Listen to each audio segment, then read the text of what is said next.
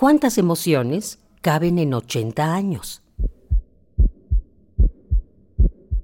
¿Y a ti qué recuerdos te trae la música? Súbele el volumen a la radio, que el viaje a través del tiempo está por comenzar. Radio UNAM, ocho décadas de música y remembranza.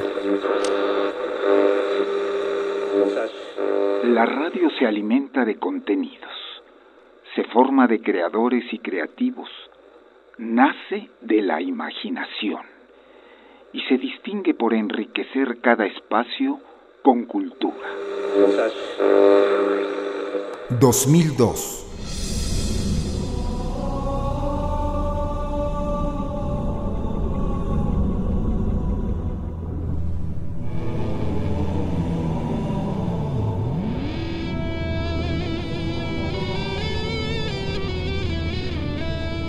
El planeta Marte ya no es tan desconocido gracias a un mapa trazado por la NASA.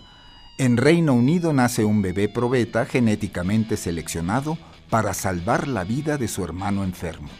Las ventas de la consola Xbox, lanzada a finales del año anterior, arrasan el mercado de la mano del título Halo, que abre un nuevo mundo de posibilidades al mercado de los videojuegos.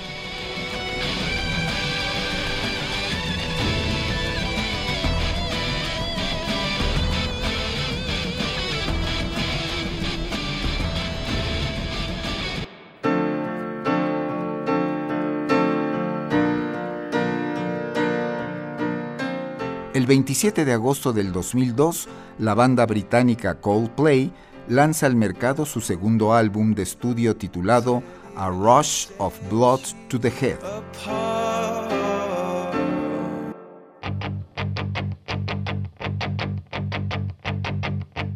En el 2002, en Colombia, la candidata a la presidencia Ingrid Betancourt y su jefa de debate Clara Rojas son secuestradas por las Fuerzas Armadas Revolucionarias de Colombia. El 11 de abril del 2002 se produce un golpe de Estado en Venezuela contra el presidente constitucional Hugo Chávez, quien luego de escaramuzas retoma el control.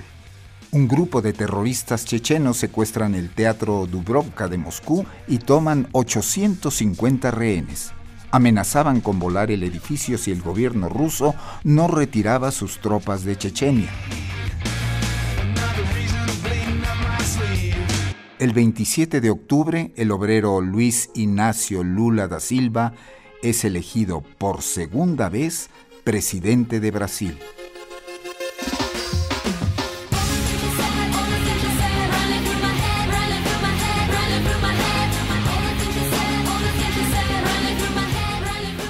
En el 2002, un dueto de jóvenes rusas causa polémica con su video musical All the Things She Said.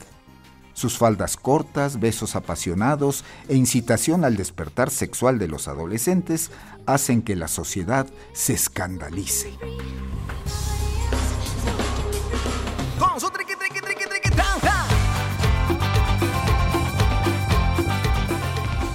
En Monterrey, Nuevo León, del 18 al 22 de marzo, se lleva a cabo la Conferencia Internacional sobre la Financiación para el Desarrollo promovida por la Organización de Naciones Unidas. Vicente Fox le dice a Fidel Castro que su presencia representa una buena cantidad de problemas. El político cubano le da una lección al inocente presidente mexicano al filtrar la grabación de una plática telefónica. El vergonzoso episodio quedó en la memoria popular bautizado como el comes y te vas. Sí, que participes en, la sesión. Después tenemos un almuerzo y que terminado el, el, evento y la participación, digamos, ya te regresaras.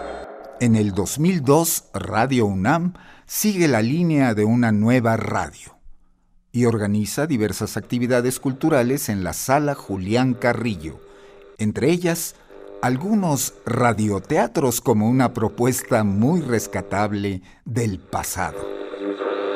Radio UNAM, ocho décadas de música y remembranza, porque la vida se mide en canciones, historias, instantes.